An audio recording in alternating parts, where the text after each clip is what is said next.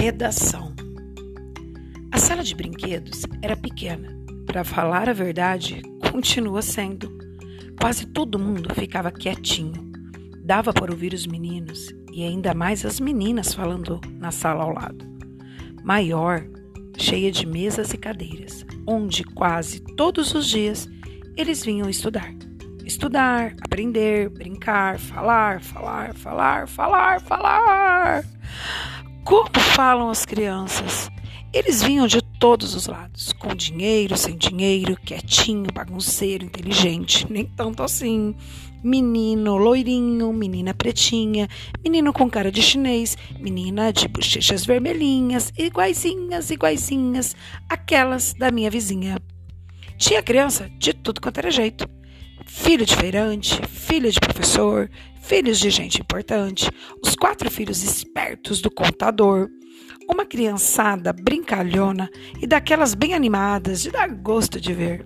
Bom, é bem verdade que de vez em quando eles abusavam e a dona Evangelina, santa mocinha na grandiosidade, ora severa, ora brincalhona, de seus vinte e poucos anos, perdia a paciência.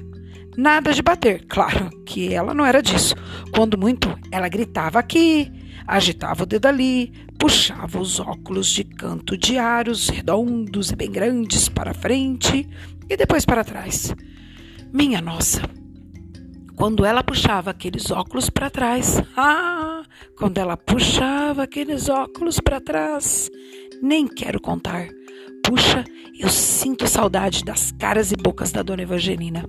Para falar a verdade, eu sinto saudade de todo mundo. É, de todo mundo. Não acredita? É?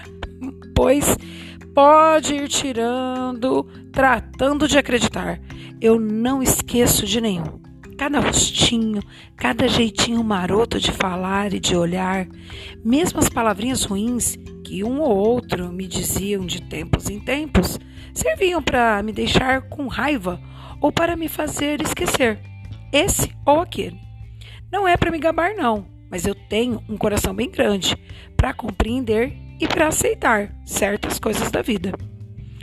Tenho todo mundo aqui dentro, cada rostinho, cada nome, e tinha uns até bem engraçados, cada historinha, sim, porque cada um deixou a sua por lá, entre as paredes daquela sala grande.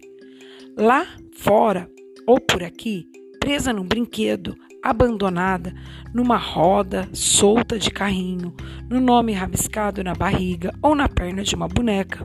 Não, não na minha. Que eu não dava essa confiança toda para ninguém. E nem eu era tão requisitada assim.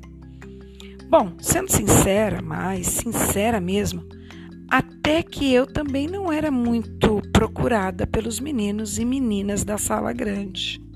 É, Sendo assim mais sincera, eu ficava mais largadinha do que as minhas vizinhas, muitas vezes sozinha, ou me apegando a poucas mãos. Aquelas mãos bem quentinhas que vinham me procurar, antigamente eu ficava um pouco chateada com isso.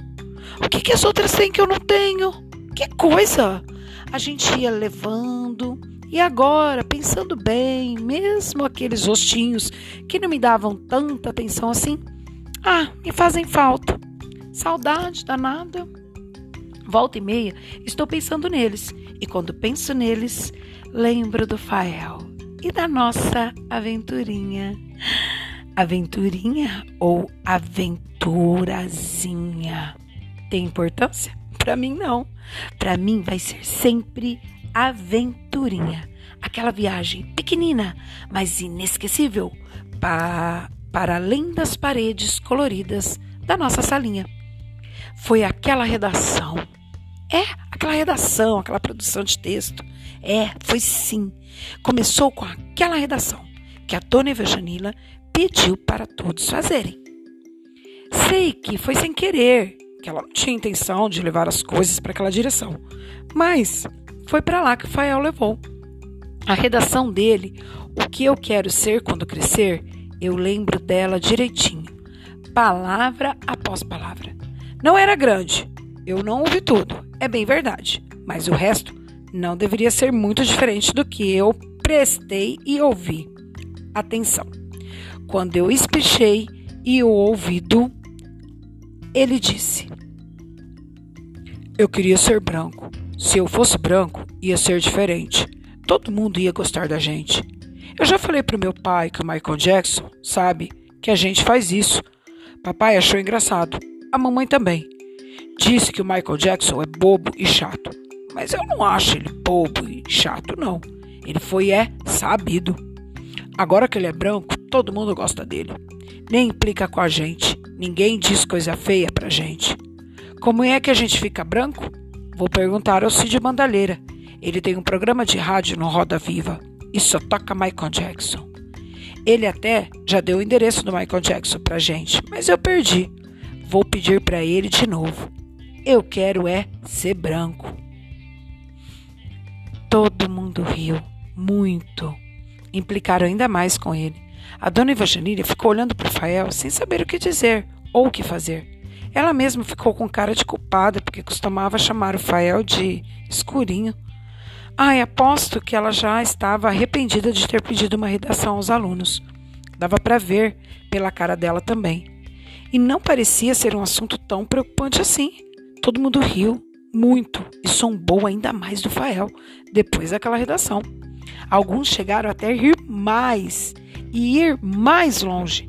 Não largava o pé dele, implicando, mexendo, repetindo aqueles apelidos, aquelas brincadeiras que tanto aborreciam o Fael. Fiquei com pena dele. Eu sabia muito bem o que ele estava sentindo.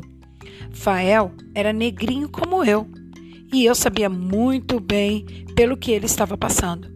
Também tinha lá meus problemas, coisas assim como passar quase o tempo inteiro comigo mesma no fundo de uma caixa grande, vendo aquelas mãozinhas pequenas pegando as outras bonecas, as loirinhas, as de bochechas vermelhinhas, deixando que eu ficasse mais e mais e mais sozinha, pensando em como dói a solidão.